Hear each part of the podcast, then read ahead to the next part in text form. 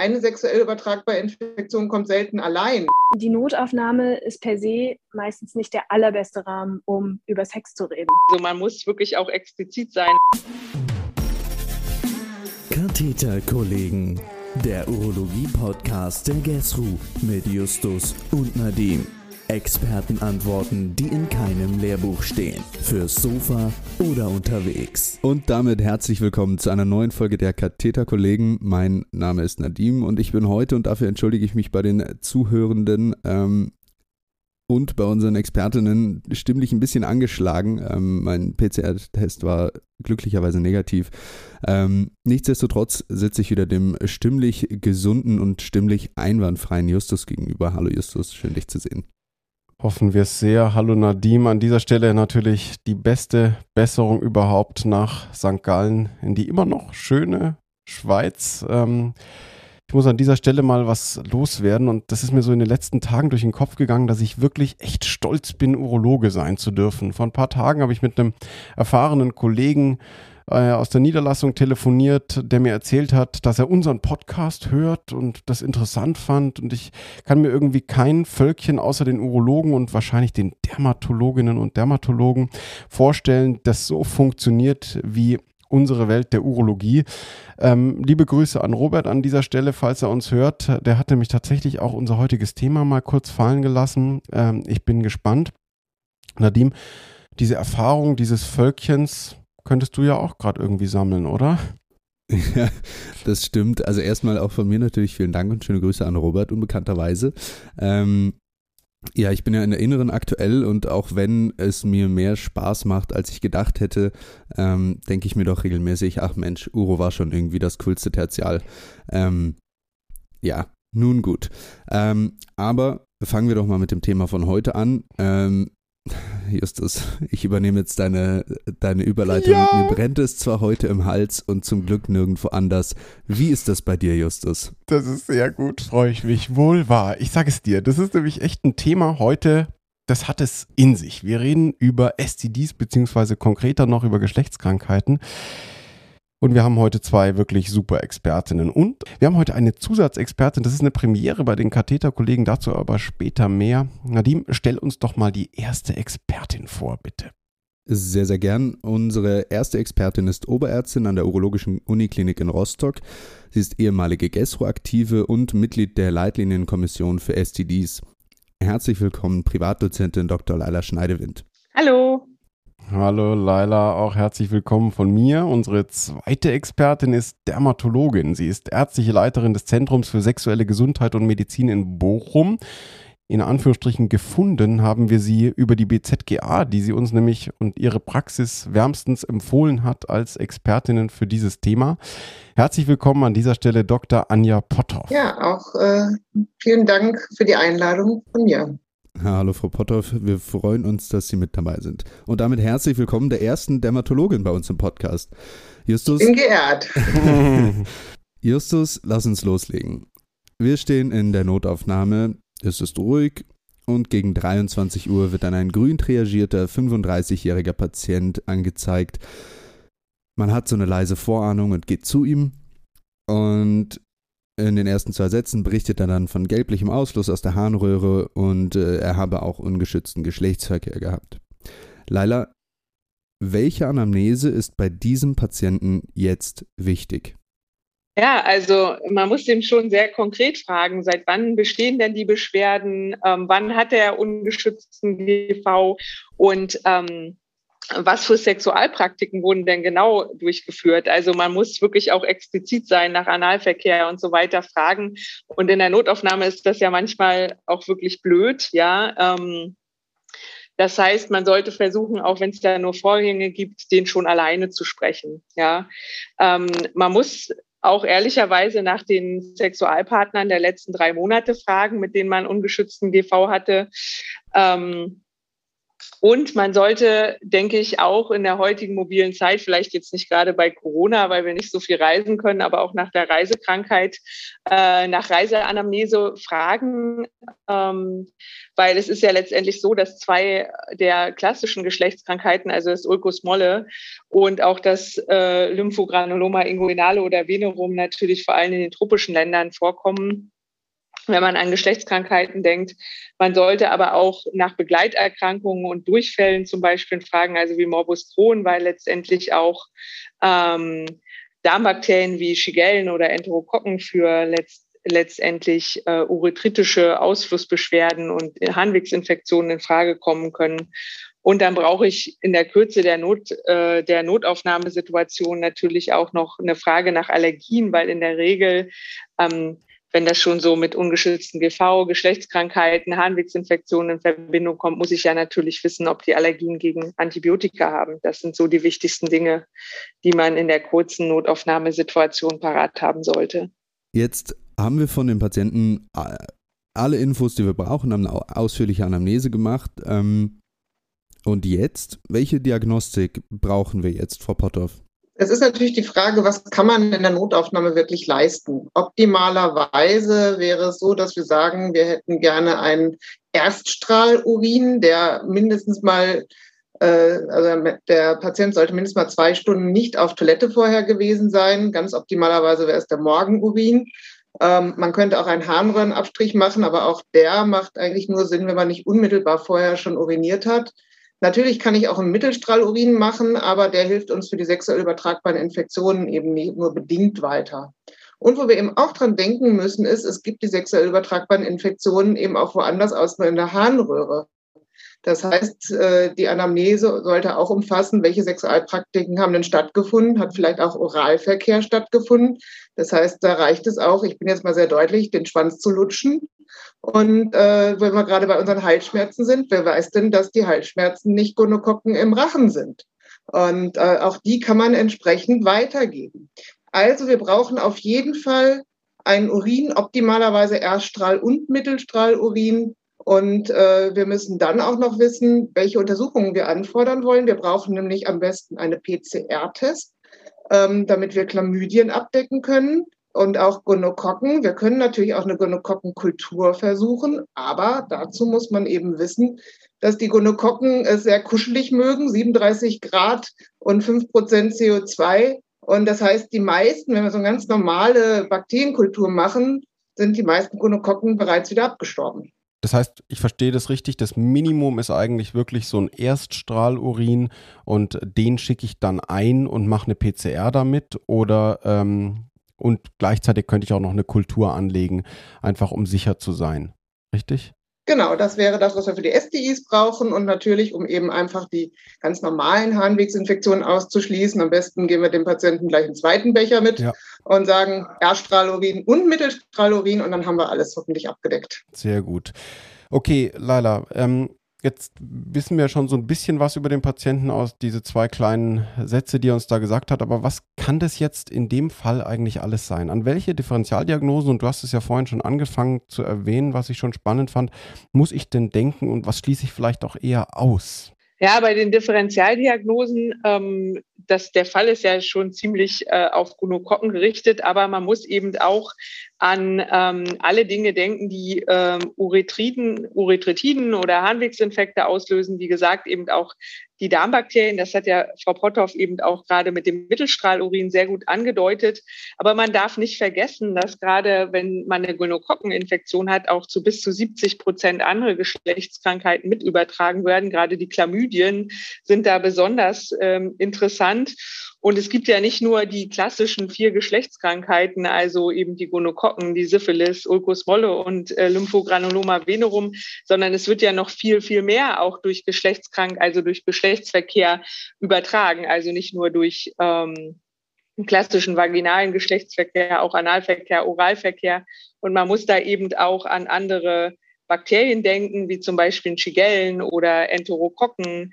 Ähm, Man muss auch an äh, sexuell übertragbare Pilze denken, wie Candida albicans, also Candidosen, ähm, die Viren natürlich ganz klassisch auch als Co-Infektion, HIV, Hepatitis C, ähm, Kondylome, die HPV-Viren, Herpes genitalis und natürlich auch noch sexuell übertragbare Parasiten, also ähm, Krätze zum Beispiel.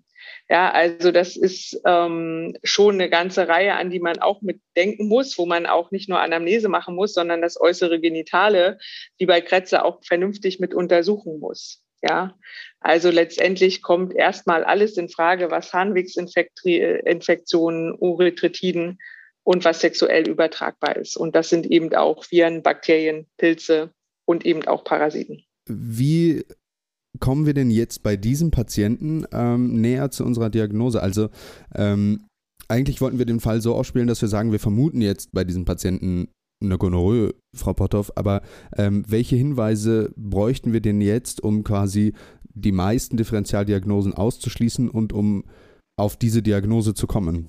Im Endeffekt ist es schon so, dass man den Ausschluss wirklich nur über Laboruntersuchungen ähm, machen kann. Und das ist halt die Frage, ob das wirklich in der Notaufnahme der richtige Ort und Zeitpunkt ist oder ob man nicht dem Patienten sagt, ähm, dass er nochmal auch angesichts der möglichen Inkubationszeiten, die da durchaus sehr unterschiedlich sind, also die Gonokokkeninfektion äußert sich häufig schon nach fünf bis sieben Tagen. Also der Klassiker ist eben freitags nachmittags oder nachts, äh, weil man eben am Wochenende Spaß gehabt hat und dann nach fünf Tagen eben die Inkubationszeit vorbei ist.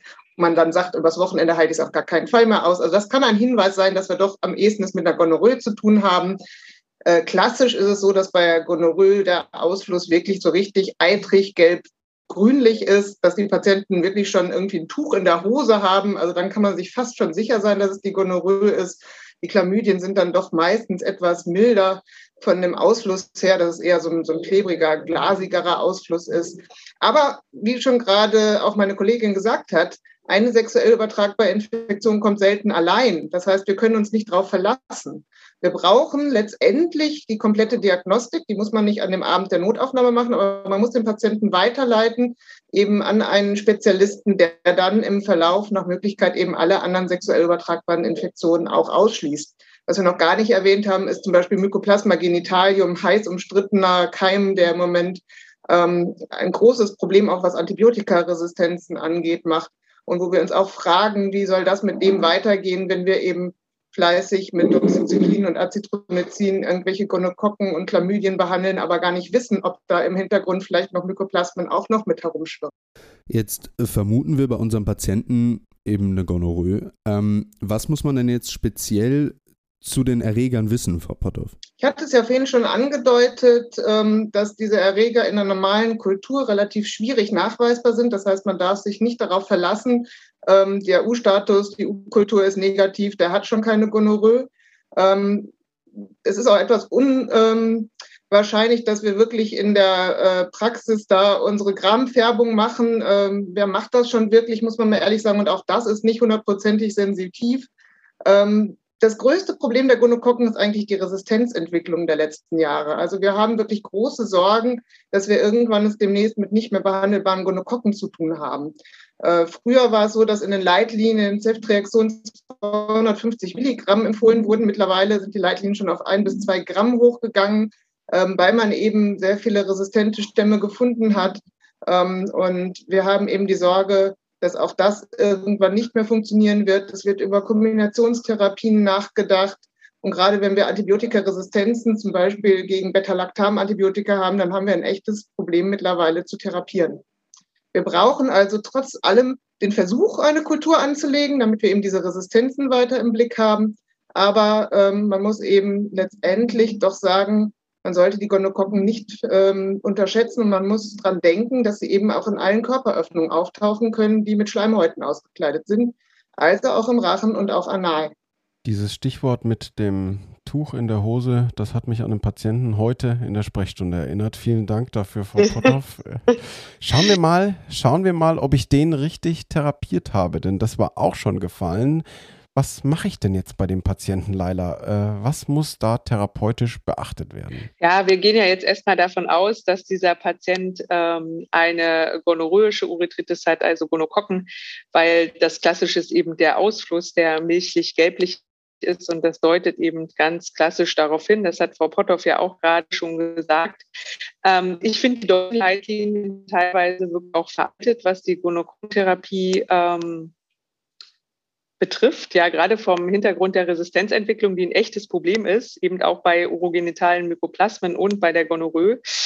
Ähm, und deswegen empfehle ich auch den Assistenten jetzt, an die ja auch so ein bisschen der Podcast gerichtet ist, immer die EAU-Leitlinie zu konsultieren, weil die tatsächlich jedes Jahr geupdatet wird, was die Evidenz ähm, geht, also die infektiologische Guideline der EAU. Und ähm, da gibt es erstmal so allgemeine Statements, die man beachtet äh, sollte. Und das ist erstmal eine mikrobiologische Diagnostik. Da sehen sich die europäischen Urologen ganz klar hin, wirklich auch eine Resistenztestung selbst bei den Gonokokken zu machen. Und es wird wahrscheinlich auch nächstes Jahr in die EAU-Leitlinie eingehen, dass, ähm, dass man auch die lokale Resistenzstatistik ähm, kennen sollte. Das ist natürlich schwierig, wenn man nicht so oft Gonokokken sieht, aber ähm, ich denke, in der allgemeinen Beschäftigung mit Harnwegsinfektionen ist das wichtig. Und ich muss eben vor Behandlung wirklich diese mikrobiologische Diagnostik, auch Resistenztestung wenn ich versuche, die anzu mitunter nicht einfach, aber vorher einleiten. Also was wichtig ist, ist wirklich die Partnermitbehandlung daran denken, die Anamnese ähm, vernünftig zu machen. Was waren denn im Hinblick auf die Inkubationszeit die äh, Sexualpartner, die ich ähm, hatte und ungeschützten GV? Dann gehört natürlich auch noch eine vernünftige Schmerztherapie äh, mit bei. Und es ist letztendlich so, dass die ERU-Leitlinie aktuell ein Gramm äh, Ceftriaxon IM empfiehlt für die gonorrhoische Urethritis. Man kann alternativ, und das äh, deckt halt auch die nicht gonorrhoische Urethritis mit Cefazin geben, Citromycin ein Gramm per Os als Einmalbehandlung oder eben alternativ auch Doxycyclin. Aber wie wir wissen, ist Doxycyclin bakteriostatisch und da müsste ich schon morgens und abends für sieben Tage behandeln. Und eben die Resistenzentwicklung auf äh, Doxycyclin ist halt sehr groß und ähm, da muss man auch die lokalen Resistenzstatistiken gut im Auge haben. Cefazim wäre auch ein Gramm? Nee, sind 400 Milligramm per Os. Okay, eine Tablette. Ja, wobei das in Deutschland ja ein bisschen problematisch ist, weil es zum einen nicht immer verfügbar ist, zum anderen die oralen Gonokokken nicht abdeckt. Und ähm, von daher äh, ja. ich absolut die ähm, parenterale Gabe bevorzuge. Was ja auch geht, ist eine IV-Therapie. Das ist in der Notaufnahme und ich finde auch in der Praxis in der Regel einfacher durchführbar als die EM-Gabe und hat auch noch den positiven Effekt, dass man es abrechnen kann im Gegensatz zu den EM-Gaben. Ähm, guter Punkt. Jetzt habe ich noch eine Nachfrage, Laila. Wie war das jetzt mit diesen Kulturen? Ich komme da jetzt gerade ein bisschen durcheinander. Wenn ich jetzt den Patienten da in der Notaufnahme sehe und ähm, welche Kulturen sollte ich denn jetzt wirklich, wenn man jetzt an diese Resistenzlage und an die PCR denkt, was muss ich denen alles abgeben lassen, äh, damit ich das alles korrekt mache? Weil ich meine, vielleicht stehen da schon die nächsten zwei Patienten wieder und ich will das, will das möglichst richtig, aber auch effektiv gestalten. Also optimal wäre es letztendlich, so ein Ersturin zu haben, wenn er zwei Stunden nicht miktioniert hat und den auf E und R letztendlich wegzuschicken ja. und eine PCR auf Gonokokken. Es ist aber so, dass zum Beispiel bei uns in der Notaufnahme geht das schon mal nicht, weil das nicht abrechenbar ist, teilweise auch.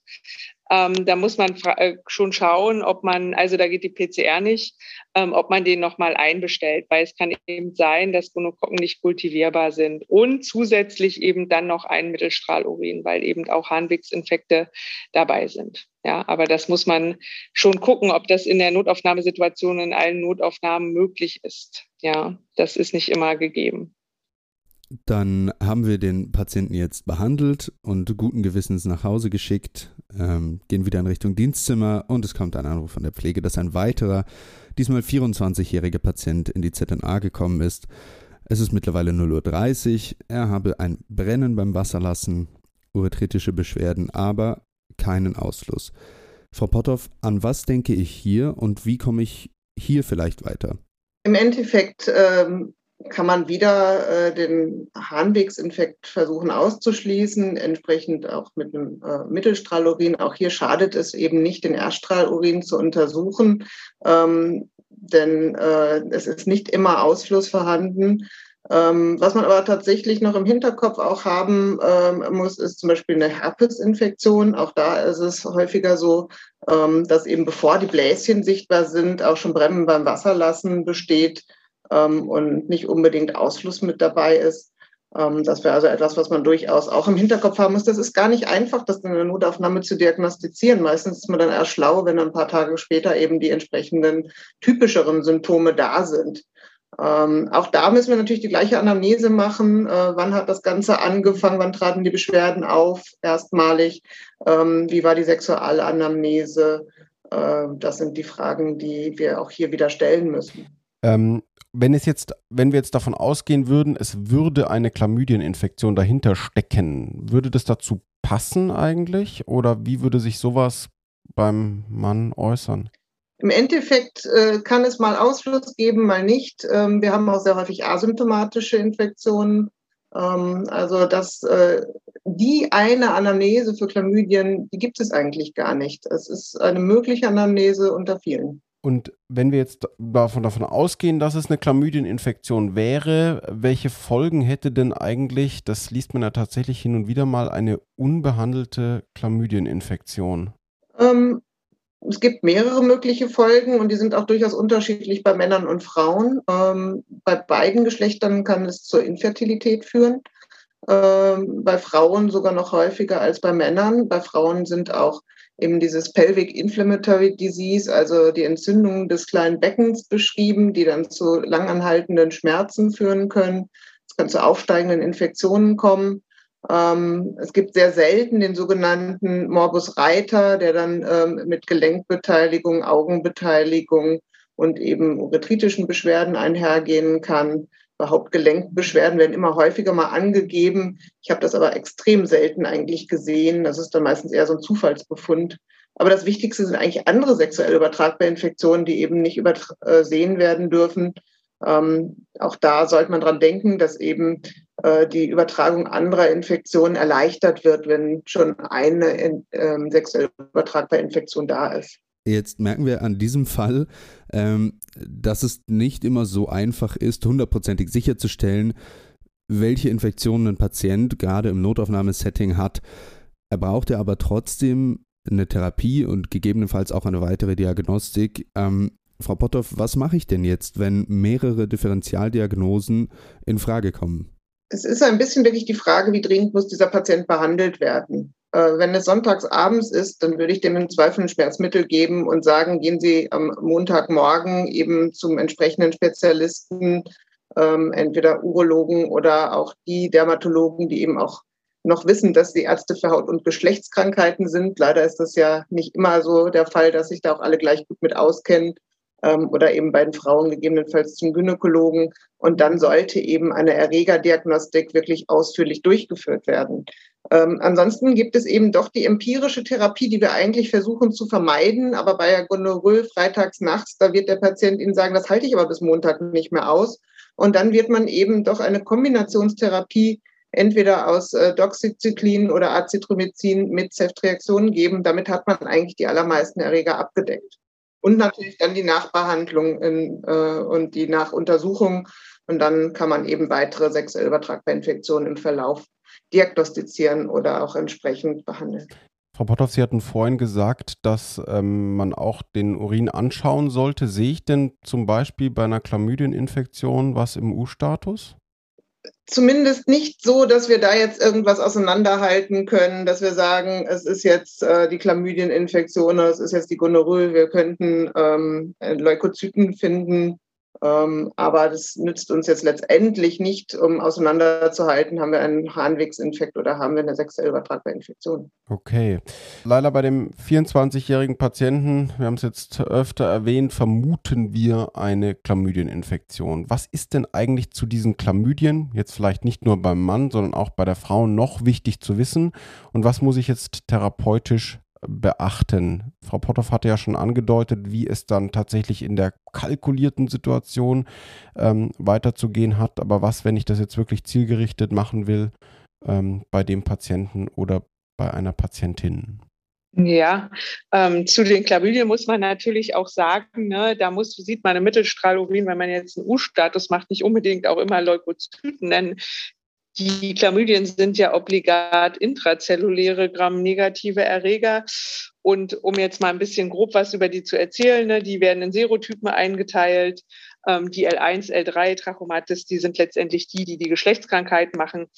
Und ähm, therapeutisch ähm, haben wir ja schon ein bisschen was gesagt. Also die Grundprinzipien über Diagnostik und so weiter, wenn man nicht unbedingt hin zu empirischen Antibiose ist, sollte man beachten. Dazu hat Frau Potthoff schon viel gesagt. Aber ich habe ja auch die Partner mit Behandlung erwähnt, damit nicht immer zu Ping-Pong gespielt wird. Ja, also ich muss wirklich mich trauen in dieser Situation, auch beim 24-Jährigen, echt nach den ungeschützten Sexualpartnern zu fragen, auch wenn das jetzt mehrere Frauen, Männer, was weiß ich waren, das muss ich echt erfragen. Und gerade für die Frauen, wir haben ja eben auch ein bisschen was über die Komplikationen gehört, wenn sie diese Pelvic Inflammatory Disease haben und sie machen Adnexiten durch als Frau, dann steigt mit jeder durchgemachten Adnexitis letztendlich das Risiko für Sterilität bei der Frau ja, und auch für extrauterinen äh, Gravidität bei den Tubarverschlüssen. Also es ist auch was, auch wenn das symptomlos abläuft, was echt von Bedeutung ist. Und bei den Männern wird es in der Literatur auch noch fraglich diskutiert, ob das nicht auch zu Sterilität führen kann. Also das ist was, was ich unbedingt beachten sollte, die Partner mit Behandlung, ja. Und ähm, wenn ich eine nicht gonorrhoische Urethritis habe, dann fährt man wirklich mit Doxycyclin ganz gut, sagt auch die, ähm, und mit Azithromycin, das sagt auch die EAU-Guideline. Also, ähm, aber bitte auch mal dran an die lokalen Resistenzstatistiken denken. Wenn ich jetzt in einer Großstadt in der Notaufnahme arbeite, ähm, dann sieht man, denke ich, auch mal öfter ähm, STDs und ähm, kann dazu was sagen. Ganz allgemein. Vielen, vielen Dank. Ähm, Jetzt haben wir in der Notaufnahme auch diesen Patienten versorgt und wollen endlich ins Bett. Das Telefon klingelt, Patientin 31 Jahre und hat eine kleine wunde Stelle, vaginal und geschwollene Leisten, Lymphknoten. Und auf dem Weg in die Notaufnahme frage ich mich, ob die Patientin eigentlich überhaupt in die Urologie gehört. Aber das ist nur Nebensache. Ähm, jetzt machen wir in dieser Nacht zum dritten Mal eine Sexualanamnese und ähm, Justus und ich sind outen uns jetzt einfach mal als Sexualanamnese-Anfänger. Ähm, ja.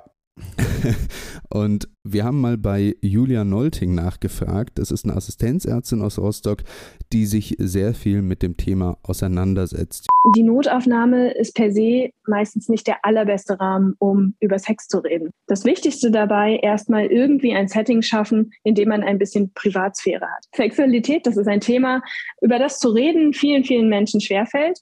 Und auch Assistenzärzte und Assistenzärztinnen sind da absolut keine Auf Ausnahme. Daher wichtig ist, dass man das nicht gleich durch die Notaufnahme brüllt. Dann wissen es nämlich alle. Und das ist das, was man ja vermeiden möchte, dass man irgendjemanden bloßstellt. Also Setting. Ich suche mir erstmal ein bisschen Ruhe.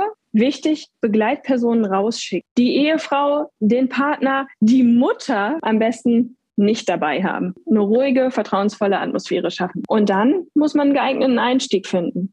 Das kann man durch vorsichtige Fragen machen. Ist das denn wie das Problem, was Sie beschreiben? Macht es auch Probleme bei der Sexualität? Wirkt sich das auf Ihre Sexualität aus? Wie ist denn das in der Partnerschaft? Ist das Ihrem Partner, Ihrer Partnerin auch schon aufgefallen? Das kann so ein Einstieg sein, wenn man das so ein bisschen sanfter angehen möchte.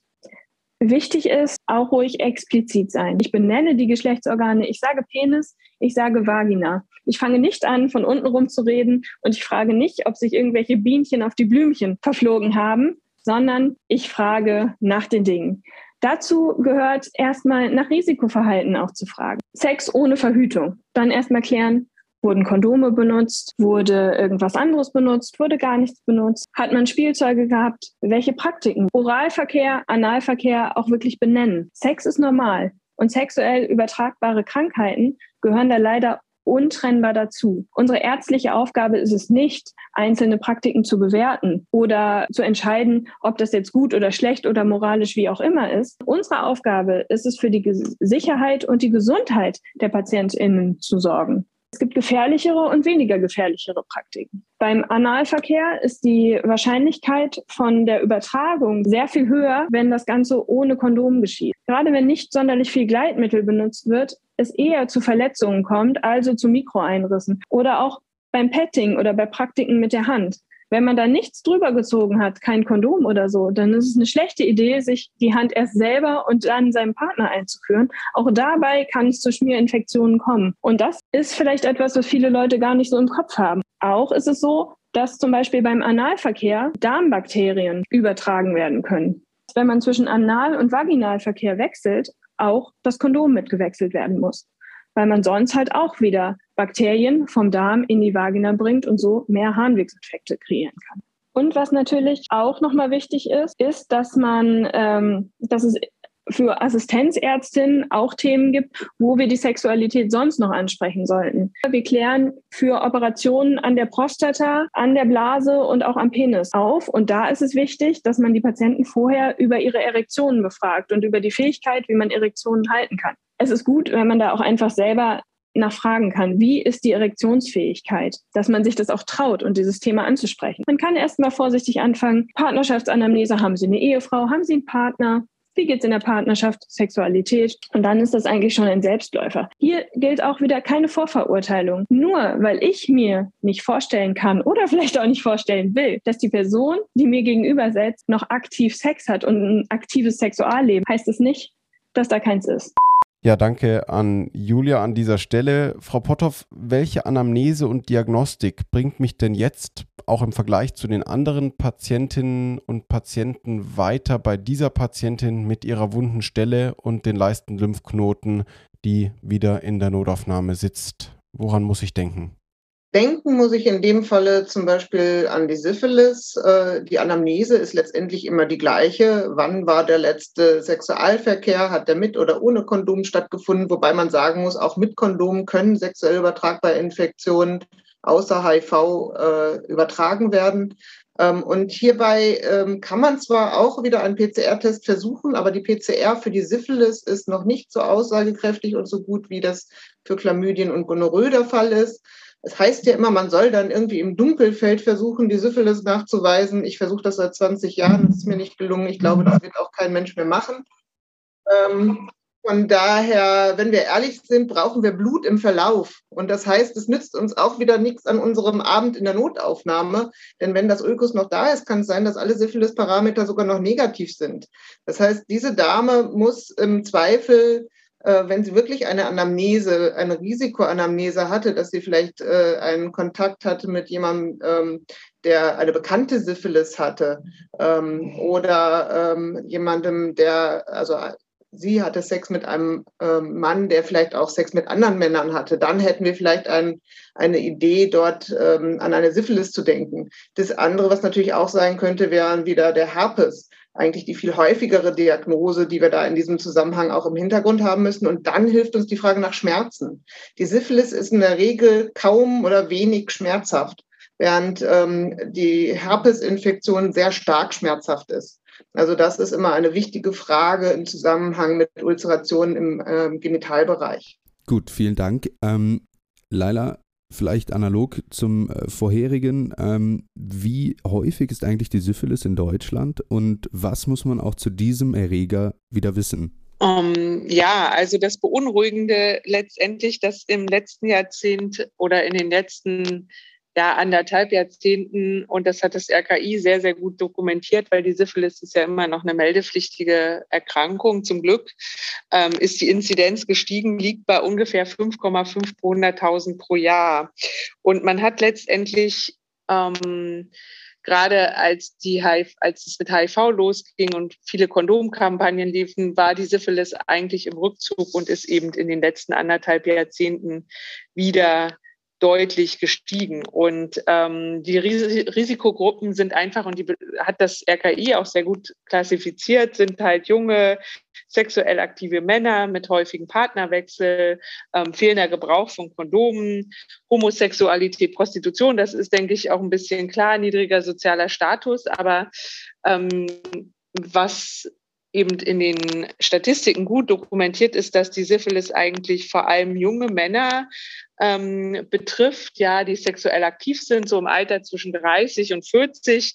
Und da ist die Inzidenz schon eine ganz andere. Die ist nämlich dann 19 pro 100.000 pro Jahr. Und ähm, ich finde die Empfehlung, und das hat das RKI ja gerade auch in einem infektiologischen Bulletin, ist noch nicht lange her, beschrieben, dass es eben extrem gut ist, und das habe ich ja jetzt schon mehrfach gesagt, die Leute aufzuklären und die Partner mit Behandlung zu machen, konsequent zu machen und dadurch eben Infektionsketten zu durchbrechen. Also es ist auch so ein bisschen, denke ich, der Aufgabe der Dermatologen, der Urologen und eben Leute, das können ja auch Hausärzte und Gynäkologen noch sein, die diese Patienten sehen, darüber aufzuklären, ähm, über Geschlechtskrankheiten aufzuklären, dass die eben auch durch Oral- und durch Analverkehr übertragen werden, solch allgemeine Dinge eben auch, an den Patienten zu bringen. Und so kann ich Infektionsketten durchbrechen. Das ist wirklich wichtig, Aufklärung in der Beziehung. Und ansonsten ist die Syphilis ja eine chronische, in Stadien verlaufende Geschlechtskrankheit ähm, und die durch Treponema pallidum verursacht wird.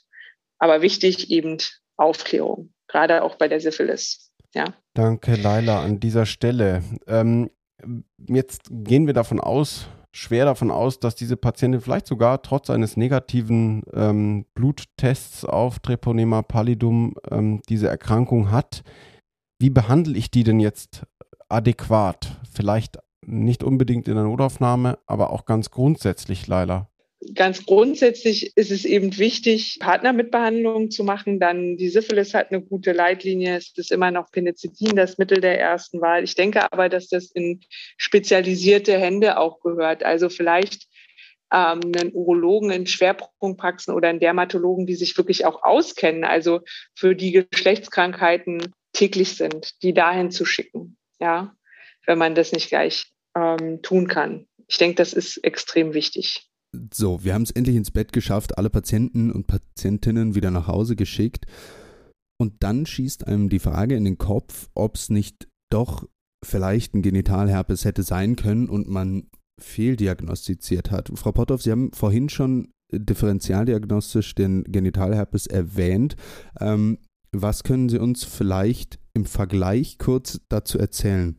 Also das hatte ich ja vorhin schon angedeutet, die Schmerzen bei insbesondere der ersten Genitalherpes-Infektion sind häufig sehr, sehr stark. Ähm, also bis auf bei der Gonorrhoe hat man sonst bei fast kaum einer anderen Erkrankung so starke Schmerzen. Ähm, die Bläschen müssen gar nicht so unbedingt direkt im Vordergrund stehen. Oft ist es einfach eine insgesamt eine stärkere Schwellung. Ähm, und wenn man wirklich stark schmerzhaftes Genitale hat, ähm, dann wäre es durchaus eine wichtige Differentialdiagnose, wo man im Zweifel einfach mal bei Nierengesunden eher einmal zu viel als zu wenig auch Acyclovir verordnet. Das Problem ist auch ein bisschen unabhängig jetzt von der Notaufnahme, dass zum Beispiel ein Herpesabstrich auch von den Krankenkassen in der regulären Praxis gar nicht bezahlt werden, sondern dass man sagt, das ist doch eine Blickdiagnose. Aber was auch noch wichtig ist, ist im Hinterkopf zu haben, dass natürlich auch Immunsuppression eine Rolle spielen kann. Das heißt, das wäre nochmal eine wichtige Frage. Besteht schon eine bekannte Immunsuppression ähm, oder sollte man vielleicht auch nochmal an einen HIV-Test denken? Und eine ganz wichtige Differentialdiagnose für die Dermatologen ist natürlich auch der Herpes Zoster, ähm, der auch mal im Genitalbereich auftauchen kann. Viel häufiger habe ich es aber, dass eben Menschen sagen, ich habe immer wieder Herpes Zoster und in Wirklichkeit ist es eben eine rezidivierende Herpes Simplex Infektion. Und diese sollte auch nicht unterschätzt werden. Ähm, der Leidensdruck von Patienten mit genitalem Herpes ist extrem groß und die Patienten sind extrem unterversorgt und äh, spricht gar nicht so viel dagegen, wie das viele glauben, auch einer jungen Frau im gebärfähigen Alter regelmäßig Acyclovir zu geben. Im Gegenteil, das macht sogar auch Sinn. Selbst wenn diese Dame schwanger wird, wird man es kurz vor der Geburt auch wieder geben wollen, um eben dann eine Übertragung auf ähm, das Neugeborene zu verhindern. Also frühzeitig an Herpes denken ist auf jeden Fall immer eine gute Idee. Danke, Frau Potthoff. Ähm, Jetzt fällt mir in dem Zusammenhang noch ein, das Thema Kondylome. Sehe ich jetzt in letzter Zeit doch deutlich häufiger als vorher. Leila, was ist bei den Kondylomen wichtig zu wissen und ähm, wie sollte man da vorgehen bzw. sie behandeln? Ja, ähm, Kondylome, das ist ja tatsächlich nicht so selten und ähm, was eben auch schon erwähnt wurde, die können, das sind, sie sind ja letztendlich durch HPV-Viren verursacht. Da gibt es ja unter, über 100 verschiedene Typen, hoch, niedrig Risiko, eben die auch maligne Erkrankungen machen können. Die werden nicht unbedingt, ähm, da schützen nicht unbedingt Kondome. Sie haben die ja können ja Mons pubis haben und so und allein die Hautreibung kann eben die HPV-Viren übertragen. Ähm, Kondylome werden vor allem durch äh, die Niedrigrisikoviren, hier Typ 42 bis 44, verursacht, ähm, führen also nicht mit immer zur ent äh, malignen Entartung. Aber was man bei den viralen Erkrankungen eben bei HPV auch sagen muss, man muss immer daran denken, dass da auch Hochrisikotypen mit übertragen werden können und eben das Peniskarzinom ist zu 50 Prozent HPV assoziiert. Ähm, also das ist dann mitunter nicht mehr lustig und wie gesagt, bei den Sexualpraktiken ist es auch so, dass Analkarzinome und auch Oropharynxkarzinome eben mit HPV assoziiert sein können. Aber zurück zu den Kondylomen, die sind letztendlich, die ähm, HPV-Viren sind DNA-Viren und man kann die zunächst, wenn die klein sind, letztendlich ähm, auch mit Imiquot-Salbe behandeln, so dreimal ähm, fünfprozentig, dreimal die Woche. Aber bei großen geht es schon nicht. Sie, man kann das dann laser koagulieren, auch koagulieren, auch rausschneiden. Ähm, wichtig ist auch, die Patienten aufzuklären, wenn ich das behandle, eben auch, dass das eben eine Virusinfektion ist, dass die Viren durch Reibung, wenn die Kondylome eben verletzt werden, wieder freigesetzt sind, durch meinen Partner wieder mit anstecken kann. Also auch wenn ich das jetzt behandle, dass ich eben ähm, die Patienten gut aufkläre, dass die eben, wenn das am Mons pubis ist oder ähm, eben woanders, wo Kondome sie nicht davor schützen vor der Übertragung, eben ähm, dann letztendlich in dem Moment ähm, wo die behandelt werden, keinen Sexualkontakt mit habe, bis das ausgestanden ist. Das muss ich denen sehr gut vermitteln. Es kommt aber auf die Partner an. Ne? Ich meine, wenn ich jetzt die letzten drei Jahre mit dem gleichen Partner vorher schon Sex hatte, dann ist im Zweifel die Übertragung eh schon gelaufen. Wenn ich natürlich neue Partner habe, ist das natürlich höchst relevant. Und dann ist natürlich auch noch die Frage, ist der Partner vielleicht gegen humane Papillomviren geimpft? Denn wir haben ja die Impfung. Und die sollten wir nach Möglichkeit eben vor dem ersten Sexualverkehr auch allen Jungs, nicht nur den Mädels, angedeihen lassen. Und äh, vielleicht haben wir dann in Zukunft auch da weniger Probleme. Also ja, Kondome schützen an den Stellen, wo sie drüber liegen, aber eben nicht überall. Aber man kann auch nicht allen, die jemals mit HPV Kontakt hatten, verbieten, je wieder Sex zu haben. Dann stirbt nämlich die Menschheit aus. Nee, das wollte ich auf gar keinen Fall sagen, dass man da nie wieder Sex haben sollte. Die HPV-Impfung ist eine sehr, sehr, sehr gute Sache. Das wird bei dem Podcast nicht rauskommen, bitte.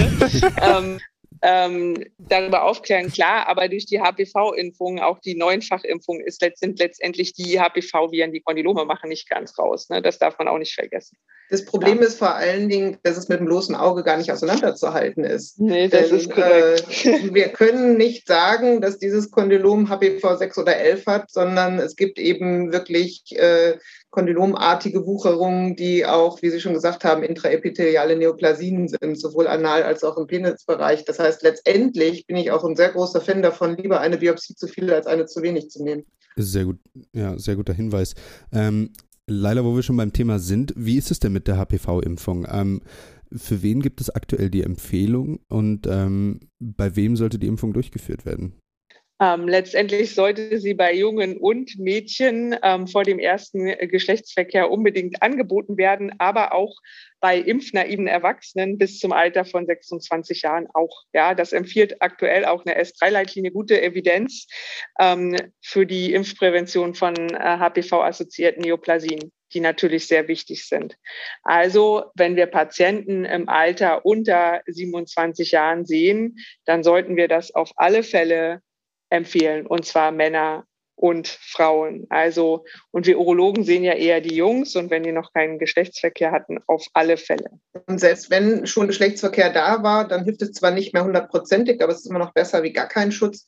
Äh, also selbst äh, für HIV-Patienten, die ja nur offensichtlich schon auch ein Risiko für sexuell übertragbare Infektionen Infektionen hatten. Da wird es noch bis zum 40. Lebensjahr empfohlen. Äh, die Zulassung auch für Frauen gibt bis zum 45. Lebensjahr. Und ja, mit der Anzahl der Partner lässt die Wirksamkeit nach, aber sie ist nicht bei Null. Super Ergänzung, danke. Eine Erkrankung haben wir ja bis jetzt noch gar nicht thematisiert und zwar HIV. Damit könnten wir sicherlich eine eigene Folge füllen, Nadim. Aber Frau Potthoff, erzählen Sie uns doch vielleicht zum Abschluss noch, was angehende Urologinnen dazu wissen sollten, gerade für so eine Situation in der Notaufnahme zum Beispiel. Also stellen wir uns vor, ein junger Mann kommt nach einem ungeschützten Geschlechtsverkehr zu uns äh, und sagt, habe ich jetzt HIV, was machen wir? Welche Diagnostik wäre jetzt angebracht oder wie müssen wir mit dem umgehen?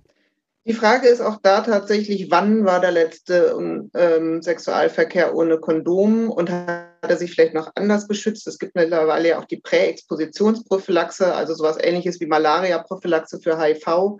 Ähm, mit wem habe ich Sexualverkehr gehabt? Hatte ich Sex mit jemandem, ich, von dem ich weiß, dass er HIV-positiv ist? Wenn ich das weiß, hat derjenige eine funktionierende HIV-Therapie? Es ist nämlich so, dass Menschen, die unter einer funktionierenden HIV-Therapie sind, nicht ansteckend sind. Das heißt also, auch wenn ich einen HIV-positiven Patienten in der Notaufnahme habe, brauche ich jetzt gar nicht so viel Angst davor haben, mich selber irgendwie anzustecken, äh, irgendwie beim Blut abnehmen oder so etwas. In der Regel sind die viel problematischer, die eben nicht wissen, ob sie HIV-positiv oder negativ sind. Und um jetzt auf unsere Patienten aus der Notaufnahme zurückzukommen, die ja offenbar gerade relativ kurzfristige Risiken hatten, wir können mit den üblichen äh, Testen ähm, eigentlich erst so richtig nach sechs Wochen im Labortest sagen, dass jemand keine HIV-Infektion hat. Das heißt, denen müssen wir allen raten, gehen Sie später nochmal zum Nachtesten. Wenn Sie heute mit Ihrer Gonorrhoe kommen, dann sagt uns, wenn wir heute einen Test machen, das etwas darüber, dass Sie vor sechs Wochen noch negativ waren, aber eben nicht, wie es jetzt von diesem Sexualverkehr ausgehend in den nächsten sechs Wochen sein wird. Wichtig ist aber auch zu sagen, HIV ist eine gut behandelbare Erkrankung. Entscheidend ist, dass man frühzeitig die Diagnose stellt. Dann ist auch die Lebenserwartung nahezu normal. Leider werden aber immer noch ungefähr ein Drittel aller Patienten erst äh, sehr spät diagnostiziert in Deutschland. Und äh, von daher muss das äh, für uns alle wirklich ähm, eine wichtige ähm, ja, Aufgabe sein, dass wir eben Menschen motivieren, einen Test zu machen, auch dran denken. Ähm, und äh, das, das schützt auch Alter sozusagen nicht vor einer HIV-Infektion. Und wenn wir nun HIV-Patienten haben, dann müssen wir noch an die Wechselwirkungen der Medikamente denken. Das sind eigentlich so die wichtigsten Dinge. Vielen, vielen Dank für diese Zusammenfassung. Ähm, Justus, das ist ganz schön viel Input. Wir rattern hier irgendwie so durch, aber ich muss sagen, ich bin schon wieder sehr viel schlauer als vorher. Ähm, damit sind wir auch schon fast wieder am Ende, äh, zumindest am Ende unserer, unseres kleinen Fragenkatalogs hier. Ähm, an der Stelle schon mal vielen Dank, liebe Frau Potthoff, und vielen Dank, liebe Laila, ähm, für die Zeit und die tollen Erklärungen. Ähm, Justus, da fehlt noch was. Auch von mir danke. Ja, wir fragen am Ende natürlich noch immer nach dem einen Tipp für urologische Assistentinnen und Assistenten in Bezug auf das jeweilige Thema, also heute die Geschlechtskrankheiten. Daila, vielleicht kannst du mal den Anfang machen. Was ist dein Tipp?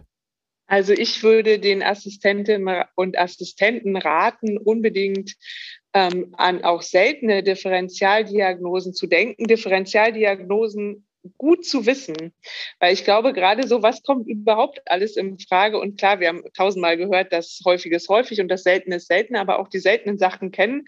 Man muss nicht unbedingt jedes Detail auf der Pfanne haben. Das habe ich auch nicht, auch nicht als Oberärztin. Ich muss auch ganz viel nachlesen. Aber zumindest ähm, das, was alles in Frage kommen kann, parat zu haben. Ich glaube, das ist ganz wichtig. Und dann kann man immer noch gucken, wenn man was Seltenes hat, was muss ich denn da genau an Diagnostik machen. Vielen, vielen Dank. Frau Potthoff, was ist Ihr einer Tipp für junge Urologinnen und Urologen? Das Wichtigste ist überhaupt an sexuell übertragbare Infektionen zu denken. Sie können auch asymptomatisch sein und eine SDI kommt selten allein. Und wenn man da noch was nachlesen will, gibt es den Leitfaden der Deutschen SDI-Gesellschaft auch online. Da findet man fast alles, was man zu Diagnostik und Therapie so in der Kitteltasche haben muss. Vielen Dank. Das ist unser zweiter, unser zweites Stichwort für die Show Notes, Nadim. Und ähm, auch ein großes Danke an die, wie gesagt, erste Dermatologin bei uns und auch an Laila, die die Folge möglich gemacht hat, weil sie aus dem Skiurlaub mit uns gesprochen hat. Was für eine umfangreiche, aber doch äh, konkrete Folge schon wieder, Nadim, oder? Und die Wartezeit soll auch diesmal wieder nicht so lang sein, bis die nächste Folge online geht.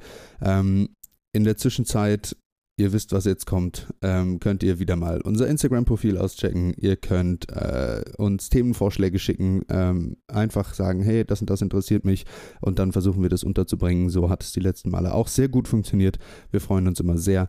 Ähm, ansonsten geht das Ganze auch ähm, per podcast at guessru.de. Justus, das war's von mir. Nadim, das war's von mir auch. Vielen Dank und einen schönen Abend. Tschüss. Genau, Ciao. schönen Urlaub noch. Danke. Das war Katheterkollegen, euer Urologie-Podcast der GESRU mit Justus und Nadim. Alle Folgen gibt's auf eurem Lieblings-Podcast-Portal oder auf gesru.de.